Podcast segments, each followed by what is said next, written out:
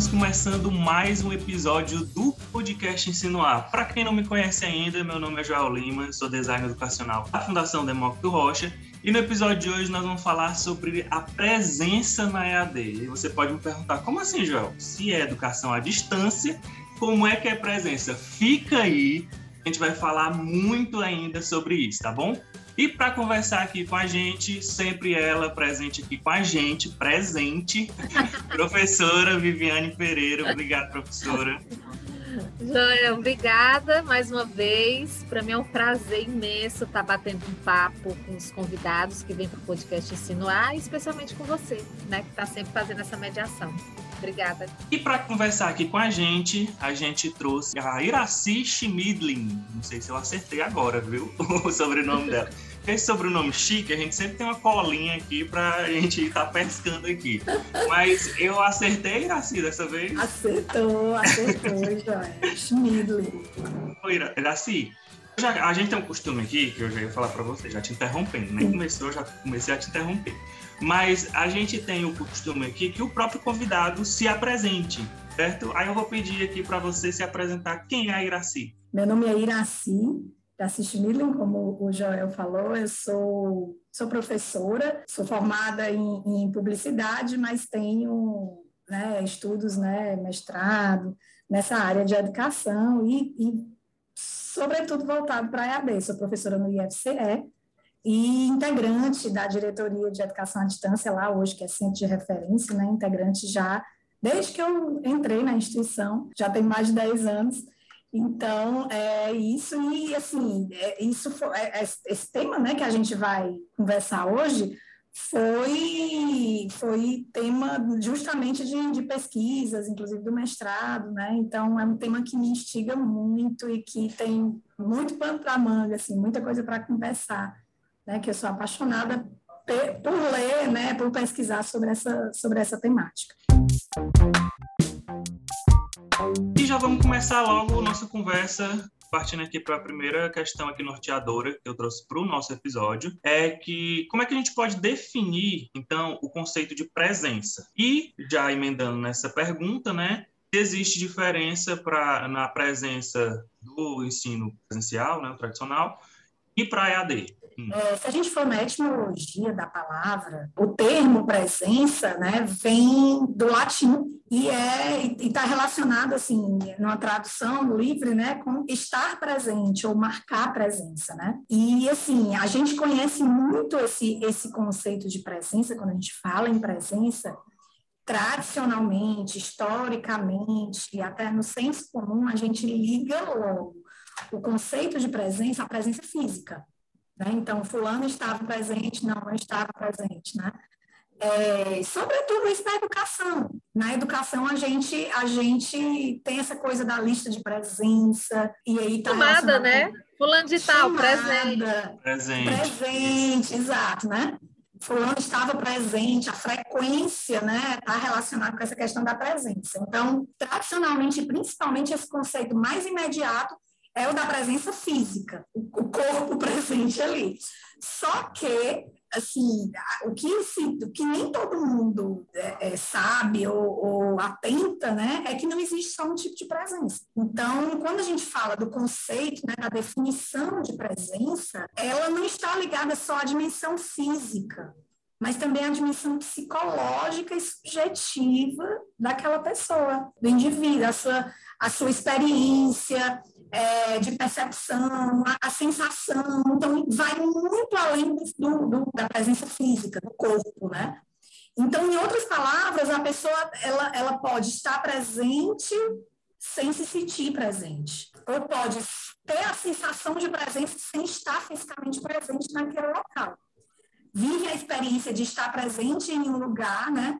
Então, assim, eu estou me lembrando, eu, eu, gosto de dar um exemplo assim extremo, envolve tecnologia também, mas não educação, nessa questão da presença, de um simulador, que eu tive a oportunidade, né, numa viagem, de, de entrar num simulador que era uma montanha russa dos Simpsons. Não sei se, se algum de vocês tiveram já essa oportunidade. E a gente coloca aquele, aquele aparato né, no, no rosto ali, e meu amigo, você não está mais em sala, em uma sala de cinema escura, sentado numa poltrona, não, você está na montanha russa mesmo, sabe? Assim, a sensação, o, o, o, corpo reage àquilo ali, né? Porque você faz aquela, vai para aquela imersão, né? naquela realidade virtual, que você está ali, você tem todos os sustos, inclusive o ventinho, eles colocam a, a sensação mesmo sensorial mesmo, né? Então, assim, claro que esse é um, um exemplo que leva até a sensação física, né, de uma forma extrema, mas você, por aí você já, já vê que a presença é muito mais da questão física. Eu não estava sentada numa poltrona, outras pessoas, eu estava numa montanha russa. O meu corpo estava se sentindo numa montanha russa o, físico também, né?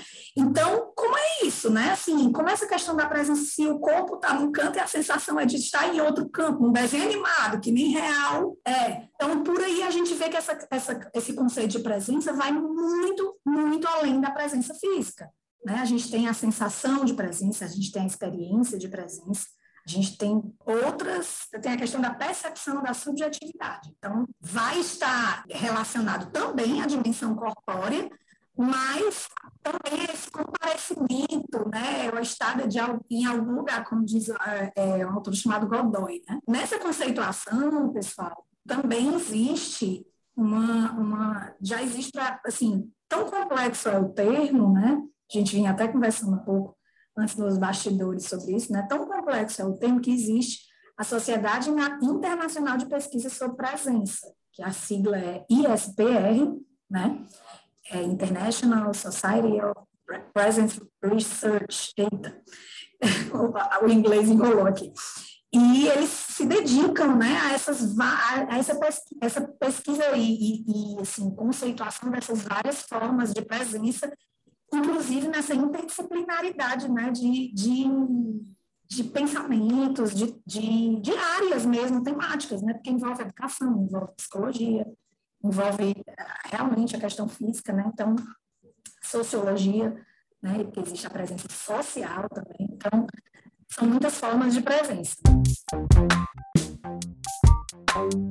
Iraci, é, eu sei que o que eu vou falar agora acaba puxando um pouquinho para outra questão que o João colocou, né? Se a diferença entre o presencial e o EAD, né? E, e, assim, eu te ouvindo, e aí eu, eu fiz uma pequena viagem, né? Eu, enquanto aluna presencial, né? É, e, e enquanto professora também, porque uma das coisas que, que a gente. Logo quando eu entrei na faculdade, quando eu já estava saindo, eu estava entrando no mestrado, na verdade, onde eu já estava fazendo os, as pesquisas em educação à distância, o bate-papo, e se discutia não esse conceito que você trouxe, né, a questão da presença. A gente não falava isso, isso foi no começo dos anos 2000. Né? Não tinha esse conceito, pelo menos naquele momento a gente não discutia essa história da presença. Ou então estava muito subjetivo, a gente não verbalizava, né? Estava tudo no intuitivo ainda. Essa é a verdade. E, e, se questionava isso, né? Porque o, presen a, o presencial era justamente a sensação do presente, do estar ali. Né? Eu lembro que, inclusive, uma professora me perguntou como é que eu vou garantir que aquele aluno é ele que está digitando, porque na época não tinha vídeo, não tinha câmera, era só o texto, né?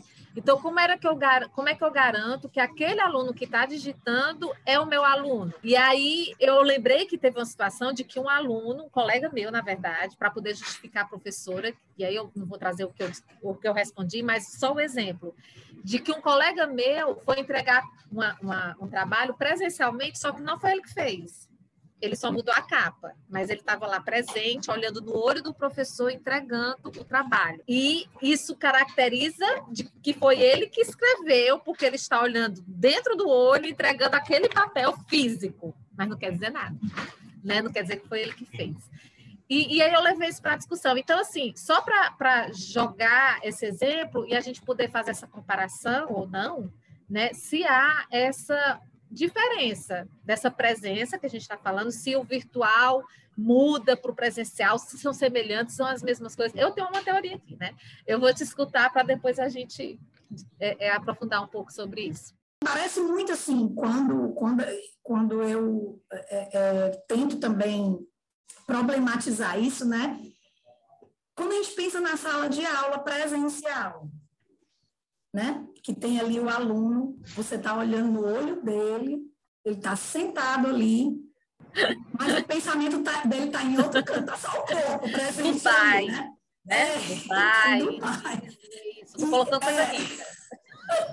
Porque é o sonho, tu entende? Quando eu boto Dubai, Disney, coisa rica, porque quando é. a gente está sonhando, viajando, a gente viaja bem longe mesmo. Viaja para muito longe. Exato!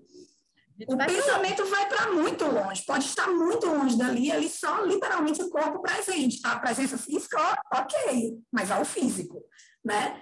É, então, assim, essa questão da, da, da presença, ela é muito relativa, né? Porque é, é, eu posso realmente ter alguém num ambiente virtual de aprendizagem, né? Ou num, num, num em algum outro meio, né, alguma outra tecnologia que viabilize essa interação, de, de, que não esteja na mesmo, no mesmo, nas mesmas quatro paredes né, tradicionais da instituição, que esteja muito mais imerso e, e, e, e atento ali, né, voltado para o conteúdo, do que para o conteúdo, para a aprendizagem, para aquela experiência, né, do que o fato é, de estar ali fisicamente presente. Inclusive, eu falo muito com os, com os alunos, não, tô, não, não, de forma alguma querem dizer que a sala de aula não é espaço privilegiado de trocas, é, de que a presença física ela não tem uma riqueza é, é multi, multifatorial, de multidimensões ali para viabilizar a aprendizagem.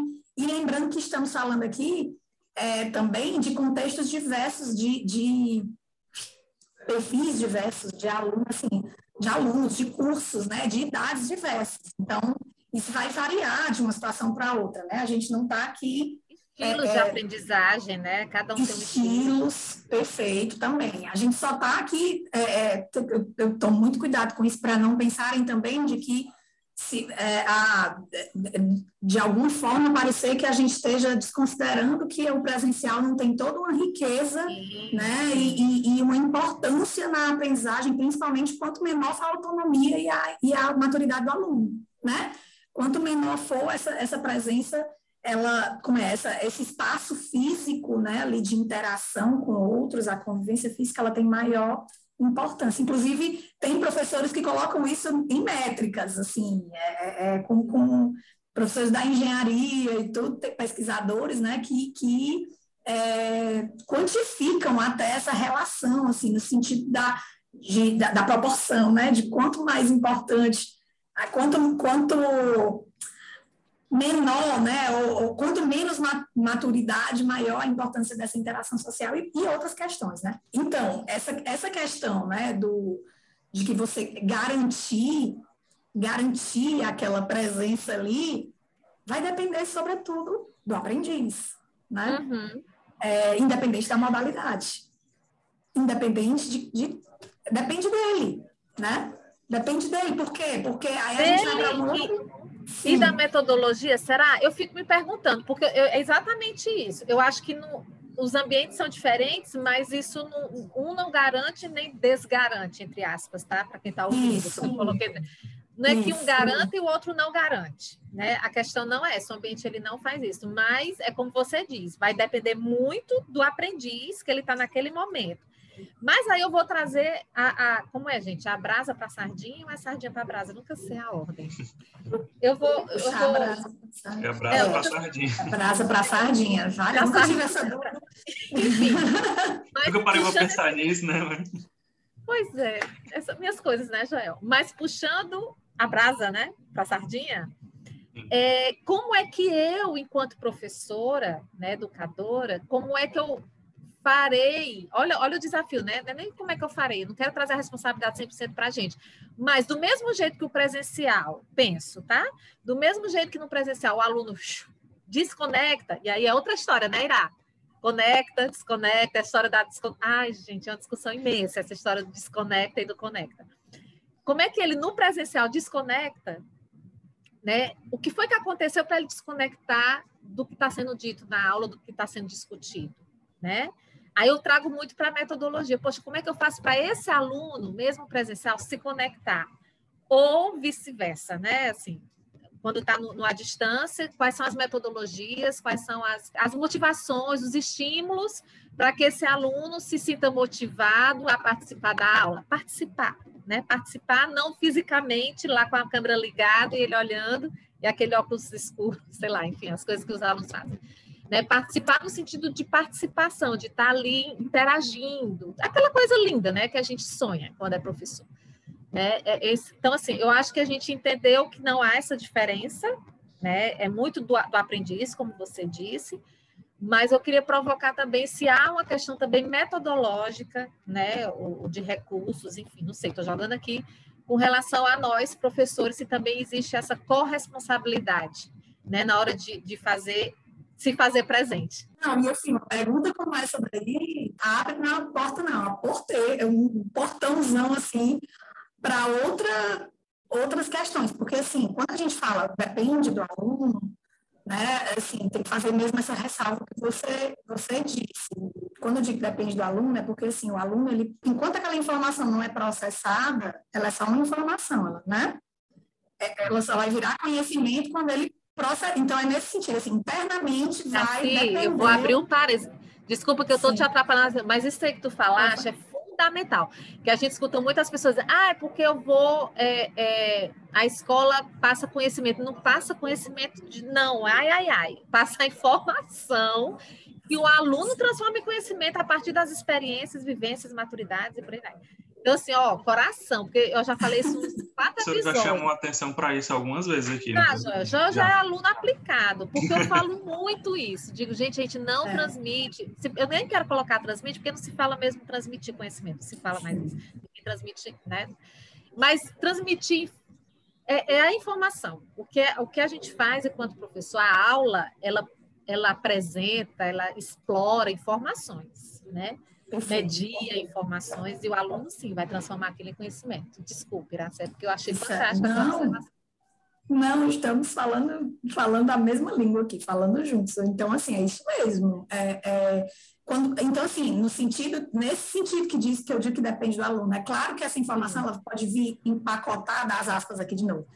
É, ela pode vir empacotada, ela pode ser trabalhada, ela pode ser posta de várias formas, mas não adianta o melhor dos recursos tecnológicos, a melhor estrutura tecnológica, não adianta é, a, a, é, a, melhor das metodologias, o professor, se o aluno não processar aquela informação ali. Não, e, e, e assim, eu te escutando, não adianta a melhor metodologia, tá não adianta, não, não, não, não é o caso, né? Mega metodologia, eu até brincava dizendo que quando surgiram as lousas digitais, que a célula pulava no colo do aluno. Isso não quer dizer muita coisa se não souber trabalhar com aquilo, né? Mas eu lembrei também, a gente falou há, pouco tempo atrás, que também tem muito estilo. Então, eu posso trazer uma metodologia mega assim, uma, uma, um 3Dzão assim, sabe? E, e, e o aluno ser totalmente leitor. Entende? Não, eu quero um texto. Eu quero esse, eu vou aprender melhor esse conteúdo se eu ler um textão, assim, que não é meu caso. Ou então, não, eu, eu prefiro ouvir. Ai, não estou entendendo nada, esse negócio me deu foi uma tontura, esse 3D, eu prefiro só escutar a informação. Então, assim, depende também disso, né? Depende. E tem outro fator, tem outro fator dentre vários, que assim, é, a gente precisa lembrar tá, o, o o patamar, sei lá, o, o, o, momento que a humanidade chegou com relação ao consumo de informações, né? O consumo e o acesso às informações. Então, isso é, uma, é um elemento que eu penso muito nisso como professora e como, como mãe, como professora, como ser humano, assim, a gente está num nível que a impressão que a gente tem é que, a impressão não, a gente tem acesso a quase todo tipo de informação a qualquer hora, então a gente está tá, assim, a gente tem essa, essa, essa questão do acesso à quantidade de informação e com, a, com a, o avanço cada vez maior das tecnologias, esse momento de isolamento social e de pandemia acelerou mais isso, ou seja, o desdobramento no tempo e no espaço. Né? Assim, essa coisa de você estar aqui e estar em outro local. Né? Eu tô, eu tô aqui, é, é, é basta uma ligação no celular, isso já existia antes, né? Uma ligação celular, eu já estou num estado pervasivo ali de dois lugares, no lugar físico e no lugar onde a pessoa está, eu já estou eu já estou é, é, é, relativizando essa, essa presença, né? esse, esse espaço. Né? Então, o homem contemporâneo, ele tá, o homem, a mulher, né, enfim, o ser humano, na, a humanidade hoje, ela está cada vez mais configurada a estar em várias abas, em várias janelas, em, várias, é, em vários temas, ele está desdobrado, está ele tá em vários locais, ele está né, assim, repartido, digamos assim. Né? Então. Adoro. Quem, quem é nosso ouvinte não entendeu nossa risada, porque a professora Viviane tem um, um, uma mania, um costume de que uma quando... metodologia. Uma metodologia. uma mania. Que conversa. que quando ela quer falar alguma coisa, quer fazer alguma pergunta, ela levanta o dedo. Quem está ouvindo é. o áudio não, não, não consegue, né? Tá isso. E aí eu peguei o gancho dela. falar quando eu levanto o dedo, acho fantástico. É, aí eu peguei o gancho dela, levantei o dedo e a Iraci já riu, porque já identificou. Já. Assim, já que eu já te interrompi, e eu acho que vai ser difícil continuar aí no que tu já estava falando, esse parênteses que a gente já viu, eu Sim. queria falar exatamente no que tu estava falando agora, antes de eu te interromper, e é, que eu estou percebendo, o, o, o, conceito de presença ele está muito ligado também ao conceito de atenção. Falar isso é muito reducionista ou é isso mesmo? Por quê? Porque quando você fala, não, é, quando o, o, a pessoa recebe uma ligação, ela já está em dois lugares ao mesmo tempo. Eu fui além. Quando o aluno está com o celular dele, ele recebe uma notificação, ele já está em três, quatro, cinco, seis lugares ao mesmo tempo. Então, é isso que eu queria te perguntar. Como a gente estava falando lá no começo, né? O conceito de presença ele é sensorial. Então, assim, não basta o corpo estar tá ali, se o meu olhar, o meu ouvido, uhum. a minha atenção sensorial também e cognitiva, uhum. né? Para processar. isso, né? para processar, não estiver ali. Então, é, é, é, então, quando a gente fala dessa questão da atenção, da atenção paralela, né? A gente, uhum. Eu sou publicitária. E uma, uma, um fenômeno que a gente tem hoje é, é a, o consumo paralelo das mídias. Eu estou assistindo TV e eu estou no celular também. Eu tô, eu tô assistindo TV e folheando, às vezes, uma revista que, assim, fazendo várias coisas, porque o ser humano, ele tá cada, tá nessa, nessa frenesi, né, de, de de estar tá em várias em vários locais consumindo muita coisa, um gula mesmo, né, pela informação, pela Claro que isso não é 100% todo o tempo, gente, mas quem nunca, né?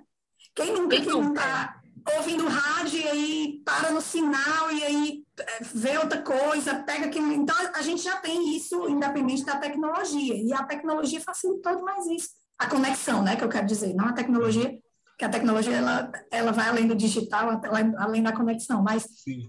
a conexão, ela, ela ampliou isso a um nível... Então, as pessoas vão para a academia ouvindo o podcast.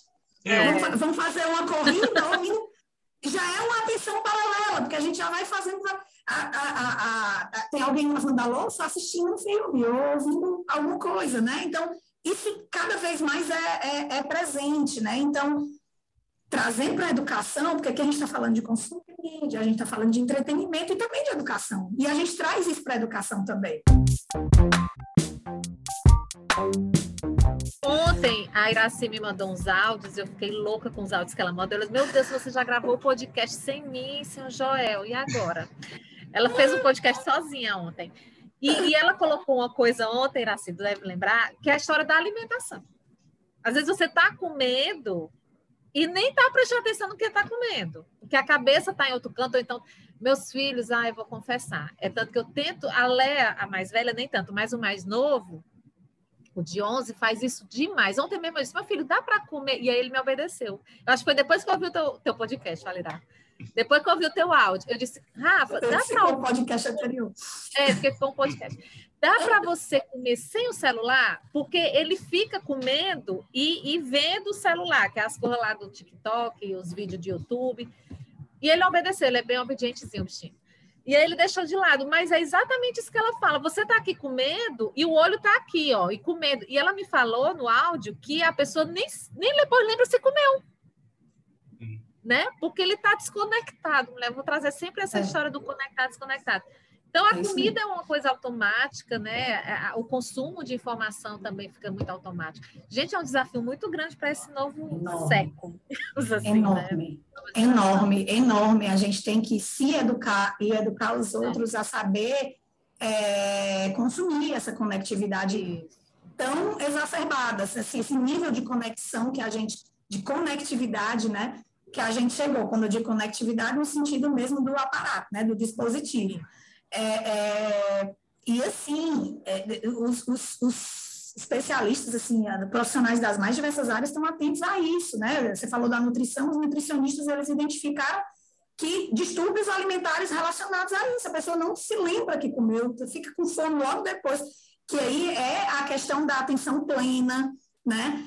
E é, é, é, é da pessoa estar tá ali realmente voltada para o que ela está vivendo e resgatar, inclusive a noção de corpo né? Assim, a corporalidade mesmo físico, onde eu estou, né?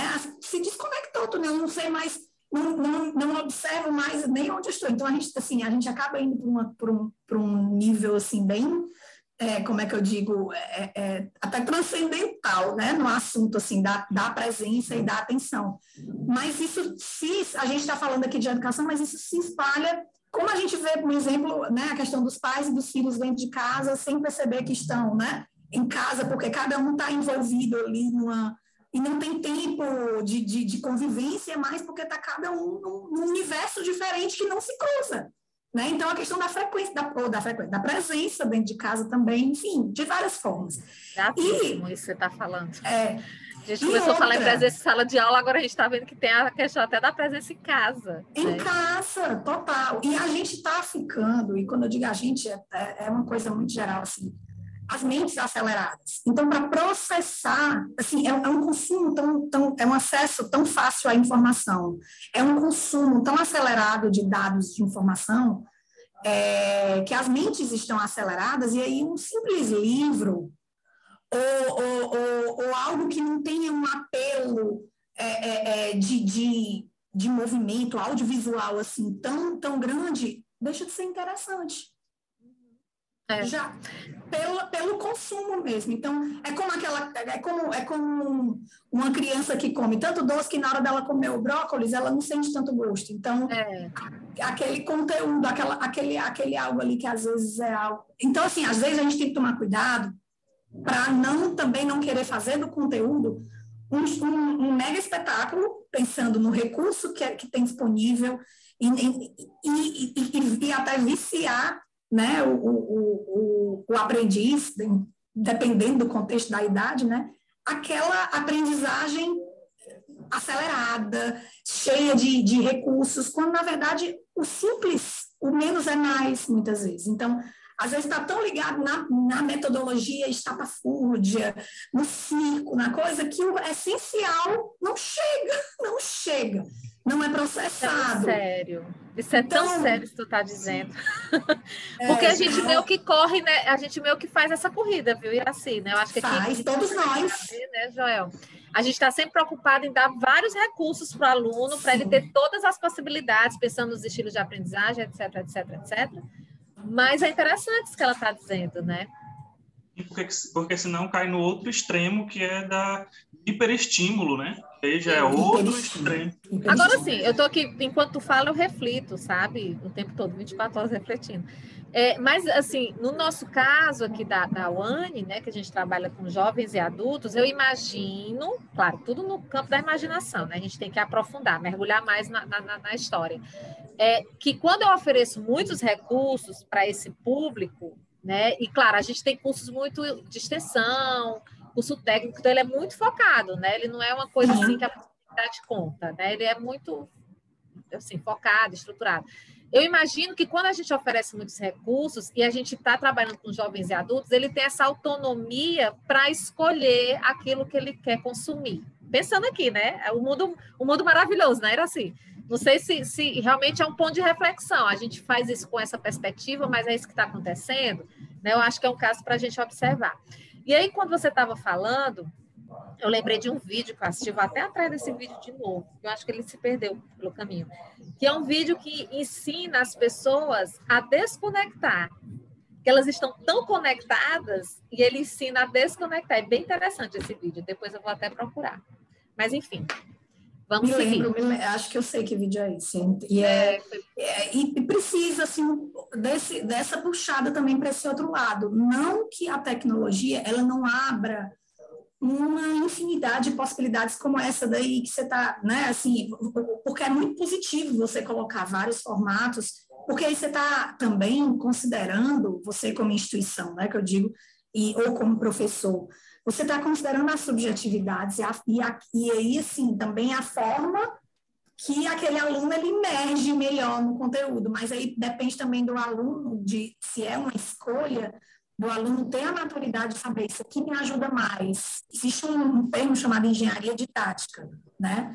é, que envolve aí, um, tem até um, ator, um autor que eu, eu tenho um pouco de dificuldade de falar, o nome dele é Chojanov, algo assim, ele é.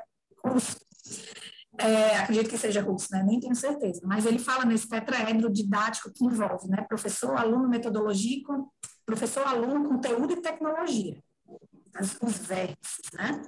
Então, é, esses, esses elementos, professor, aluno, conteúdo e tecnologia, todos vão se interrelacionar e vão ser em, é, fundamentais no processo de aprendizagem e vão se interrelacionar em determinados momentos, vão se sobrepor uns aos outros, né? Assim, então, porque é um tetraedro, então ele vira, né? Tem toda uma, uma engenharia em torno desse, desse, desse, dessa teoria dele, né? E aí é interessante porque, assim, esse conteúdo e essa tecnologia e esse professor, a relação desse aluno com o conteúdo é um fator. A relação desse aluno com a tecnologia é um outro fator. A relação do aluno com o professor é um outro fator. A relação do conteúdo com a tecnologia, a forma como o conteúdo é trabalhada, considerando aquela tecnologia, é um outro fator. A relação do professor com a tecnologia é um outro ponto. E aluno-aluno, tem também? Não é que o aluno vá formar uma face, né? Mas a, a interação do aluno com o outro, até pela sensação de solidão, né? É, é, na aprendizagem, é, é, importante, mas, por outro lado, a gente já tem aí, por exemplo, as experiências dos cursos MOOC, né? Os massivos aí, que muitas vezes o aluno, ele, é, o curso é autoinstrucional. Então, é Sim. é muito aluno na relação do conteúdo, né? Que, que acontece muito aqui na UANI, né? Nos nossos cursos de extensão. Eles são bem intuitivos, então o aluno ele interage muito com o conteúdo e muito com os tutores, né? Muito com a instituição em si. Quando ele tem o tutor, porque às vezes ele é autoinstrucional. Então, ah, muitas vezes a, a relação do aluno... É, é. é. bem que a nossa, a nossa tutoria é mais de suporte, não de conteúdo. Né? É mais de suporte. Agora, claro, se tiver alguma questão no conteúdo, o tutor ele recebe e encaminha para o conteudista, por exemplo.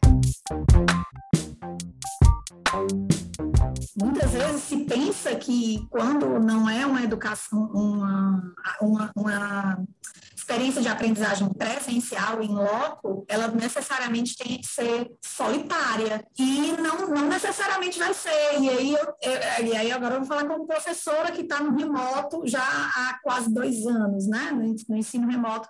Eu tenho alunos que disseram, professora, eu não, não eu, eu, eu nasci para estudar à distância, eu nasci para estudar dessa forma aqui.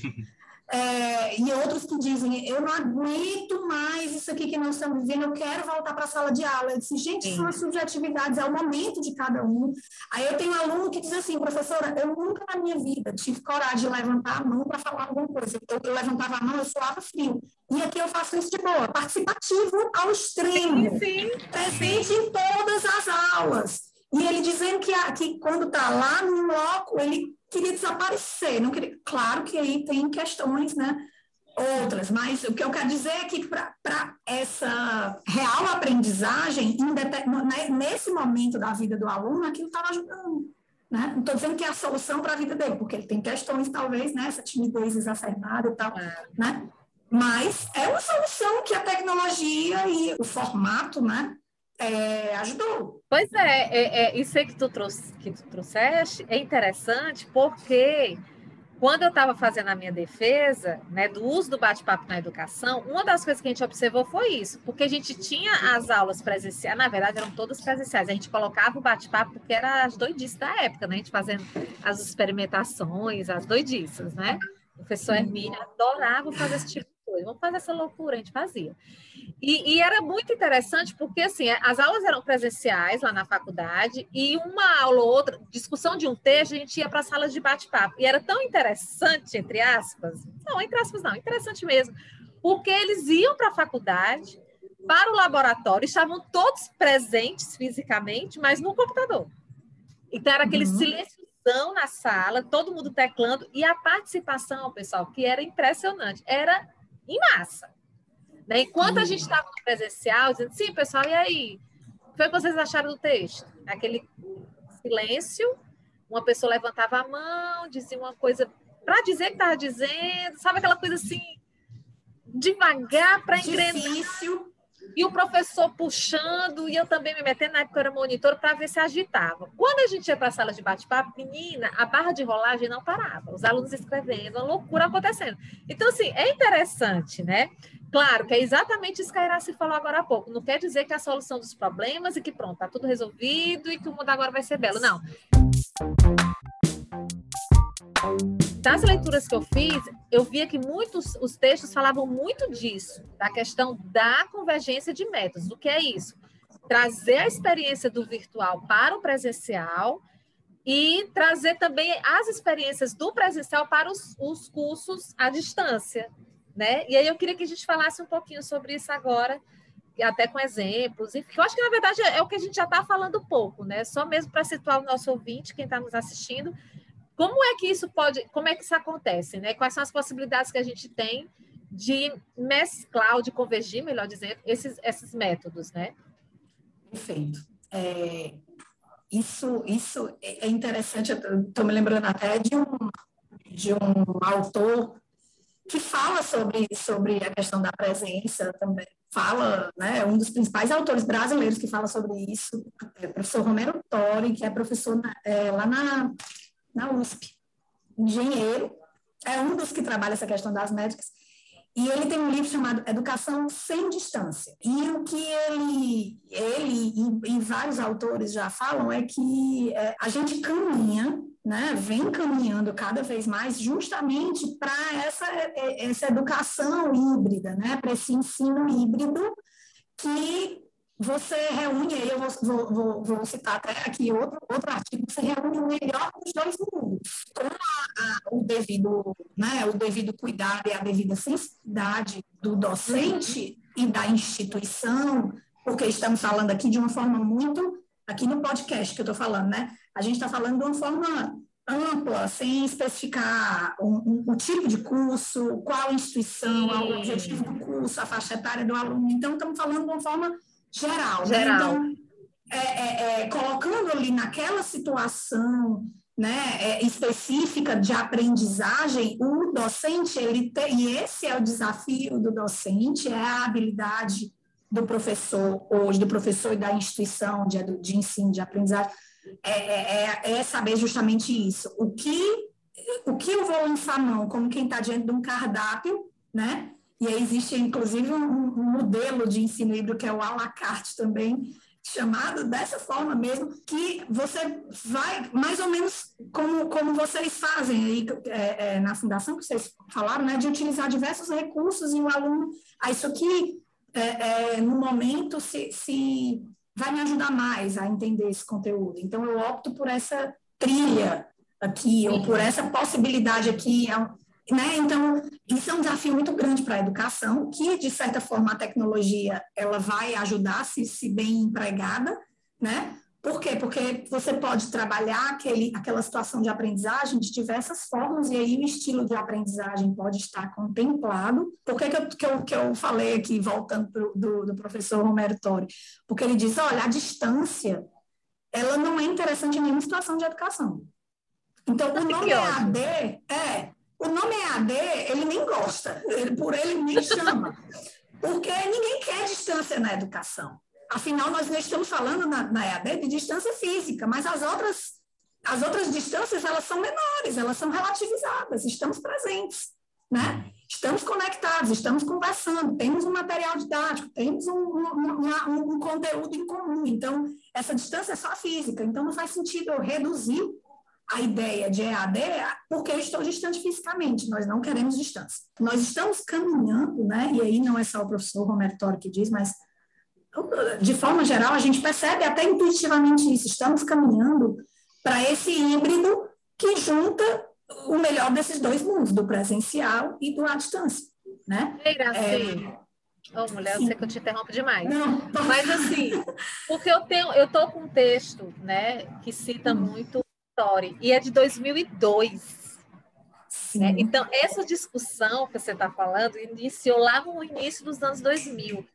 Sim. Além de ter 20 anos já essa conversa, o fato da, da, do que a gente viveu, eu digo viveu, gente, porque eu já quero usar o verbo no passado, é um exercício particular. Né? Eu não quero muito dizer estamos vivendo, embora antes de começar o podcast, a própria professora Iraci disse que tem, o marido está dando aula remota, talvez ela tenha mais tarde aula remota, ou seja, o remoto ainda existe, né? É, mas só para ilustrar o quanto isso, se a gente há 20 anos já falava disso, imagina isso agora. Como o melhor dos mundos podem se juntar, né, Iraci? Sim, sim. E assim, existem, né, a própria, a própria teoria desse, essa teoria do híbrido, né, é, ela tem modelos diversos e propostas metodológicas diversas, que aí seria realmente um, um, um dia inteiro para a gente falar sobre isso, né? Mas tem esses modelos de, de, de é, como eu falei, né? O à la carte, o, o rotacional, enfim, várias possibilidades, né? Em que você trabalha essa, essa questão de estar presente naquele, a sala de aula invertida, as metodologias ativas, né? É, estar presente naquele momento em que a presença física ela realmente vai potencializar a experiência de aprendizagem, considerando a especificidade do conteúdo, considerando a especificidade do curso, do aluno, sempre lembrando né, dessas Sim. variáveis. E uhum. utilizar os momentos assíncronos ou à distância, né, para aqueles momentos que também o aluno ele vai aí ele vai emergir mais ali naquela naquele momento de aprendizado, naquele conteúdo, naquela experiência, ele com ele mesmo, que é ali, né? Então, aí vão ter, né, várias formas de se trabalhar isso. Inclusive assim, é, trabalhando mais ou menos a, a porcentagem da carga horária, né? Tem autores que dizem, nós vamos deixar de falar em que esse curso é presencial ou à distância. Não, Sim. os cursos eles vão ser híbridos né? Sim. É, com, com, essa, com, essa, com essa mescla aí da carga horária a mais ou a menos, o tempo, né? É, é, presencial e à distância, mas isso vai se esmaecer. Essa fronteira, ela vai começar a ficar uma coisa, né, assim, e isso, né, são as previsões não tão distantes. Acredito que já acontecendo de certa forma, né? Então, eu é... li isso aí, eu li isso Sim. aí num dos textos, sabe? E, e, eu lembrei muito do, do, do, do, da nossa prática aqui na Fundação, porque a gente não difere, né? A gente não coloca cursos. Inclusive, eu, eu recentemente, tipo assim, recentemente, faz uns três meses, eu, eu consultei a Associação Brasileira de Educação à Distância, a ABED, sobre essa questão de ter que dizer num certificado que aquele curso é à distância, porque o Estado brasileiro aqui, o Estado brasileiro aqui é ótimo, né? O Estado nosso, né, não é aqui no Ceará, mas um grande Estado do Brasil, ele quer que a gente coloque isso. Isso me chamou muita atenção, porque com essa tua fala, que existe esse movimento, e isso para mim é, é, o que eu discuto muito aqui na Fundação. Gente, é educação. É educação. Se ela à distância, a gente nem tinha tido essa discussão, né, Joel, que a gente está tendo com a Iraci agora sobre presença, né? ou seja, caiu por terra total agora. Sim, então, educação sim. é educação, né? Eu até discuto com os meninos, o fato de ser presencial à distância, o que vai determinar a qualidade não é a modalidade, são isso, outros isso. fatores, né? Isso. E aí, a gente discutiu muito, desde o ano... Inclusive, o, os nossos alunos que, são, que moram nesse estado, eles disseram que é uma exigência nova por conta da pandemia. Eu digo, olha a interrogação que me fez na cabeça. Agora que não é para exigir mesmo. Porque se está todo mundo à distância, por que, que eu tenho que dizer que é à distância se é uma coisa meio que universal? Eu, me deu um nó na cabeça, eu não fui atrás de, de, de, tentar entender, né? Porque isso é muito do município. Aliás, é nem estadual, né, Jó? É municipal. É um município de Fortaleza, só que é um município tão grande que eu já penso no estado. E, e, e teve essa discussão. É, e aí, é, quando você fala isso, me traz uma certeza muito do que a gente conversa há anos aqui na, na, Fundação, e a questão da pandemia, ela meio que trouxe essa, essa, essa possibilidade, porque sempre houve um preconceito, isso me cheira muito preconceito, né? Mas sempre houve muito preconceito e dúvidas, e essa questão de classificar, quando, na verdade, a gente precisava era somar, que é exatamente o que você está dizendo, né? Somar é, essas formas, potencializar o que deve ser potencializado.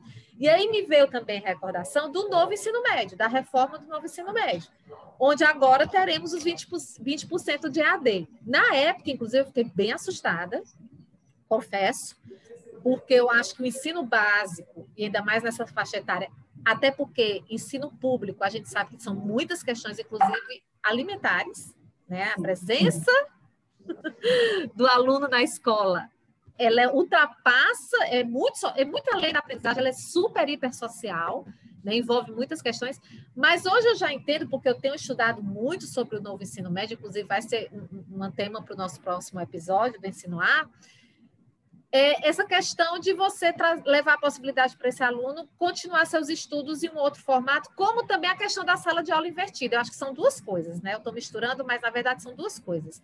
A sala de aula invertida, onde o aluno, dentro das ferramentas digitais, ele vai poder já. É, é, é, e aí vem a questão da autonomia, né, Iraci, da faixa etária, que a gente nem está colocando isso mas que fique claro para quem está nos ouvindo e assistindo. Isso tudo é para quem adulto, é jovem para cima, né? Porque exige uma certa autonomia dessa, dessa pessoa, desse estudante.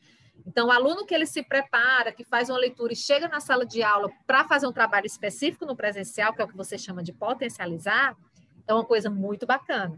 Como também a proposta do novo ensino médio, onde o aluno vai ter aquela vivência na escola, mas que ele pode não vou nem eu vou usar a palavra complementar, mas eu sei que a palavra não é essa. Mas dá continuidade, melhor dizendo, aos seus estudos em outras plataformas. O que é que me preocupa quando a gente fala de ensino médio? Porque a gente não pode pensar só na esfera particular. E aí essa é a minha preocupação, a esfera pública. Eu tenho um celular para acessar esse conteúdo, eu tenho uma conexão, então o, o, o, Estado, né, o governo, ele precisa estar atenado nisso, né? E, inclusive a reforma é linda. Se você for ler, é uma proposta muito bacana.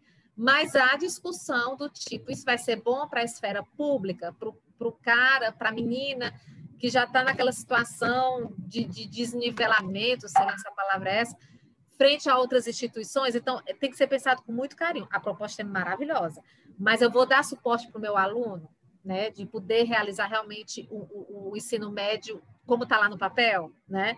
são, são as questões que, que os, o, as secretarias da educação e o ministério precisa pensar, né? E eu espero que estejam pensando. Mas eu falo muito, gente. Eu queria já encaminhar o nosso podcast para o final, mas antes disso, a gente não tem muito tempo, mas eu queria que pelo menos vocês citassem é, algumas práticas, algumas metodologias que vocês admiram enquanto educadoras só para vocês entenderem o que eu estou falando. Mas, por exemplo, eu admiro muito, e aí trazendo para prática, para o nosso ouvinte sair daqui com umas pinceladas aqui do que ele pode fazer no dia a dia dele, eu gosto muito de algumas práticas, por exemplo, de é, em sala de aula, enfim, uma sala de aula virtual, é, considerar muito os conhecimentos prévios dos, dos alunos. E aí eu faço isso, uma, uma forma que eu faço é usar uma plataforma que eu uso muito, que é Mentimeter, ela dá a possibilidade de fazer um brainstorm, ou seja, você lança um, um, um questionamento é, inicial, ou pelo menos um, um tema inicial, e pergunta para os alunos, e aí, o que você acha disso? Resume aí uma palavra, uma frase.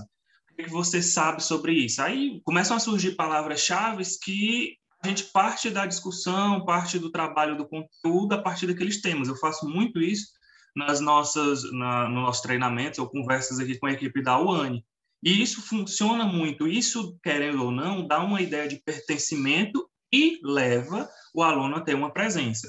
Outra coisa que eu gosto muito de fazer é, enquanto eu estou falando, eu fazer intervenções de perguntas, porque tira o aluno dessa, dessa, desse sentimento de passividade e aí é o que a gente falou, que se ele está escutando aqui um discurso, a mente dele viaja. Recebeu a notificação, bum, a mente dele viaja. E a gente tem essa, essa falsa sensação de que a gente está prestando atenção em tudo ao mesmo tempo, que a gente dá conta de tudo ao mesmo tempo, que na verdade a gente acaba não dando conta de nada.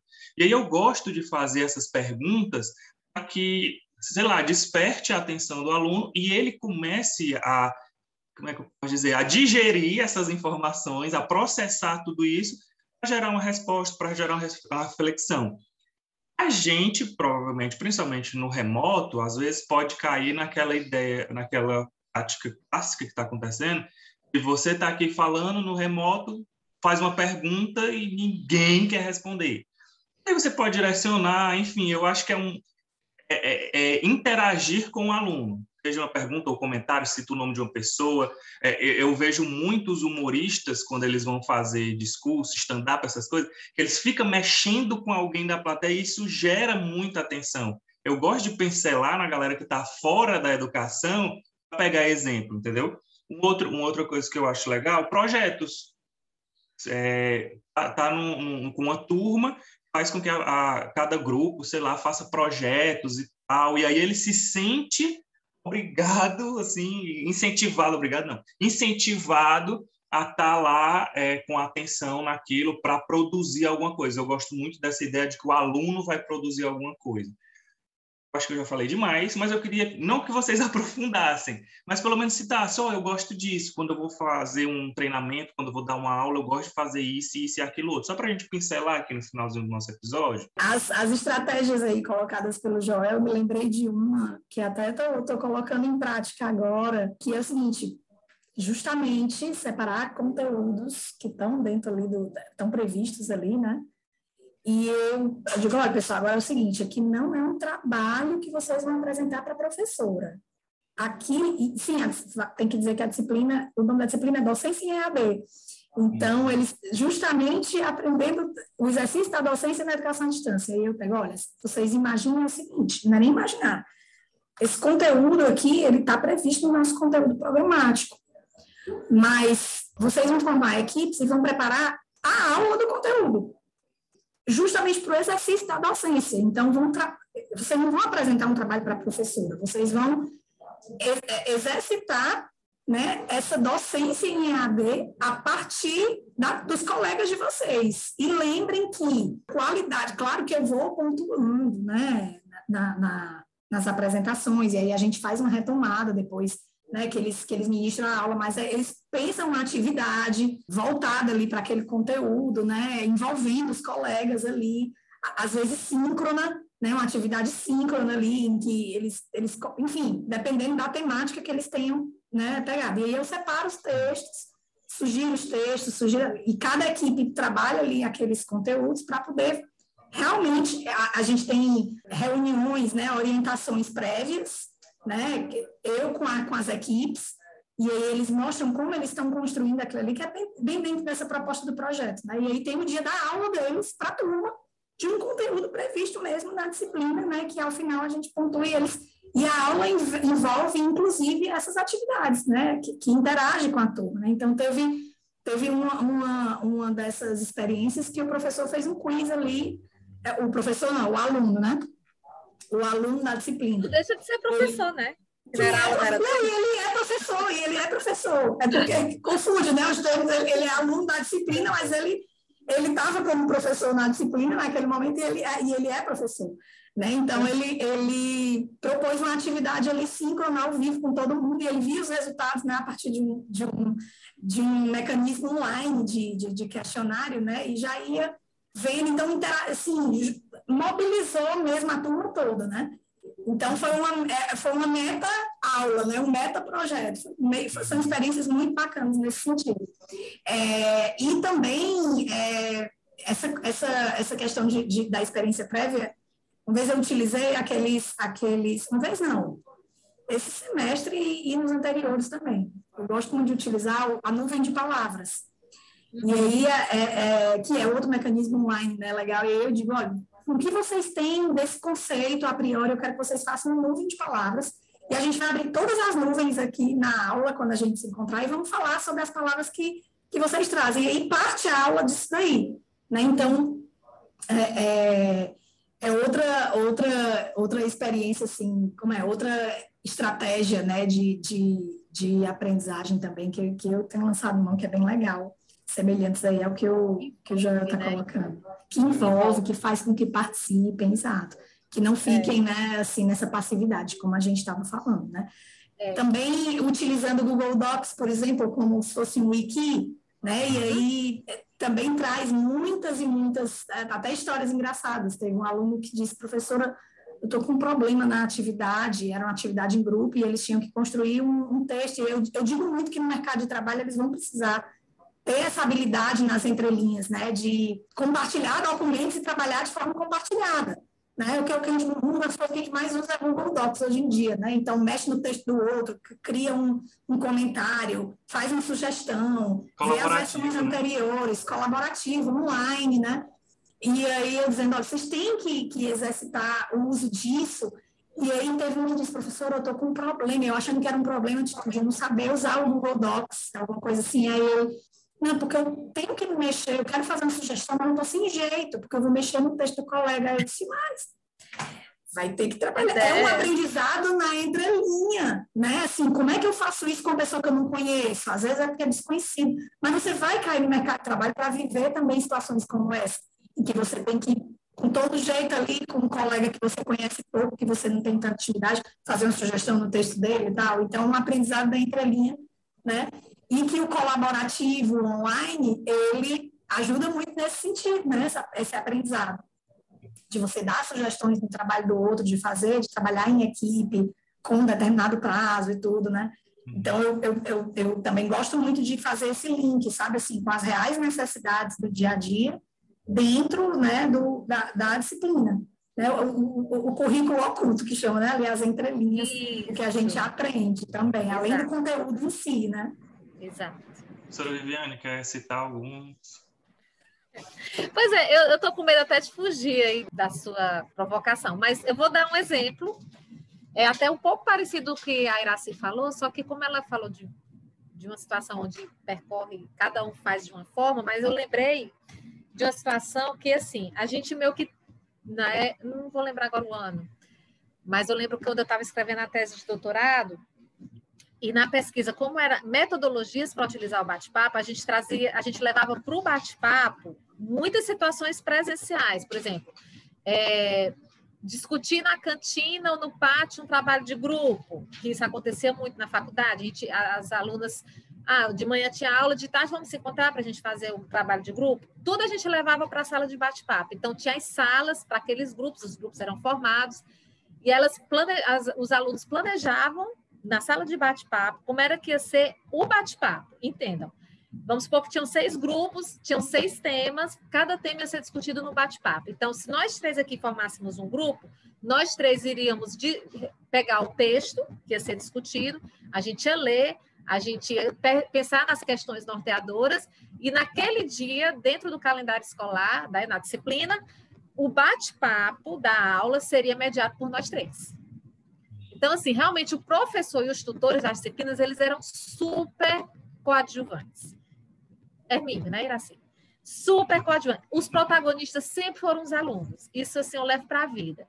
E aí eles faziam isso, eles se reuniam no bate-papo, eles faziam bate-papo, eram os próprios alunos. Então, isso, sabe, Joel, foi uma experiência que a gente fez que, claro, é, era um dos, dos pontos da metodologia de utilização do bate-papo no ensino, que envolvia demais. Estresse, muitos. E ele adorava o nosso professor, ele amava, porque é sinal de que estava mexendo com o povo e que eles iam sair da disciplina totalmente diferente de como eles entraram, que isso também leva para a vida.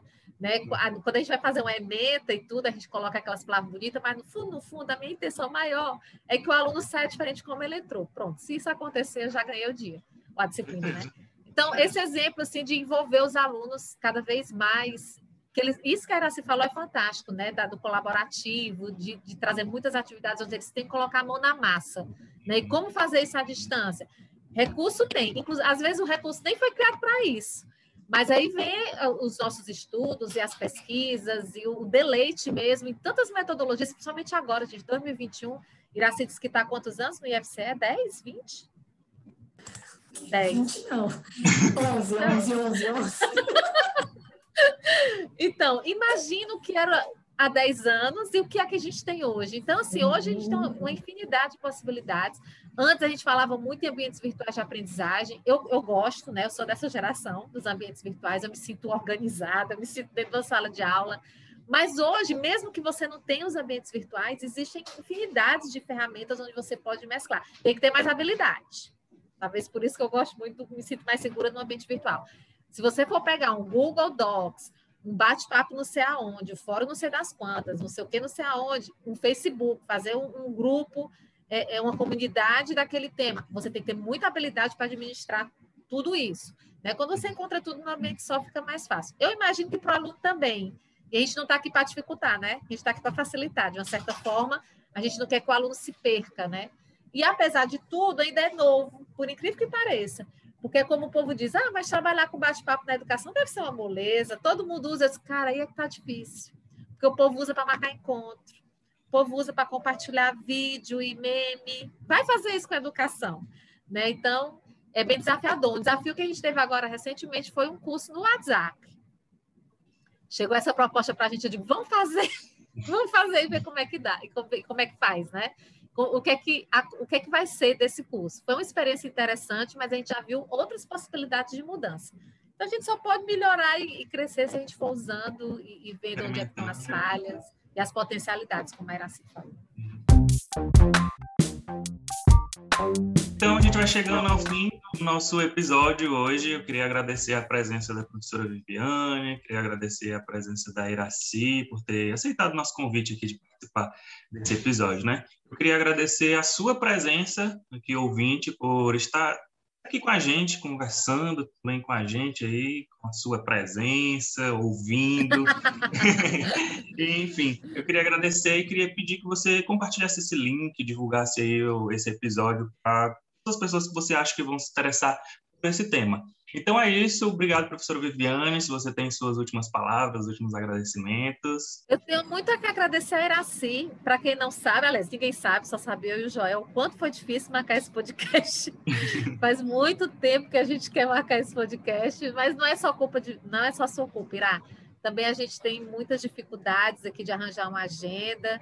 A ideia era ter feito em outro formato, mas a gente continua por aqui pelo Zoom né? Mas agradecer imensamente, porque ela arranjou essa brecha, a gente está aqui fazendo essa gravação e com promessas de outras. Né? Eu acho que tem muita coisa que ficou pendente na nossa conversa de hoje. Obrigado, Iraci. Eu que agradeço, eu que agradeço, pessoal, assim, a, o, o, convite e assim a, o papo bom, que foi muito bom, assim, e a gente teve o antes também, né? Realmente quase que a gente não consegue, já tinha um tempo que a gente falava, né? Em, em combinar e tudo, e, e, sempre tinha alguma coisa, mas muito feliz que tenha dado certo e, e, e também, assim, de, de, dessas leituras, né, e, de, de, de, um papo tão bom aqui, tão leve, sobre esse assunto que é tão, tão gostoso de falar. Então, só mesmo agradecer aí a, o, o, convite e, o prazer de estar aqui com vocês, presente virtualmente aqui com vocês. Então é isso, fique ligado no canal FDR, lá no YouTube e também em todas as plataformas digitais e acompanhe é, outros episódios aí do Ensino A.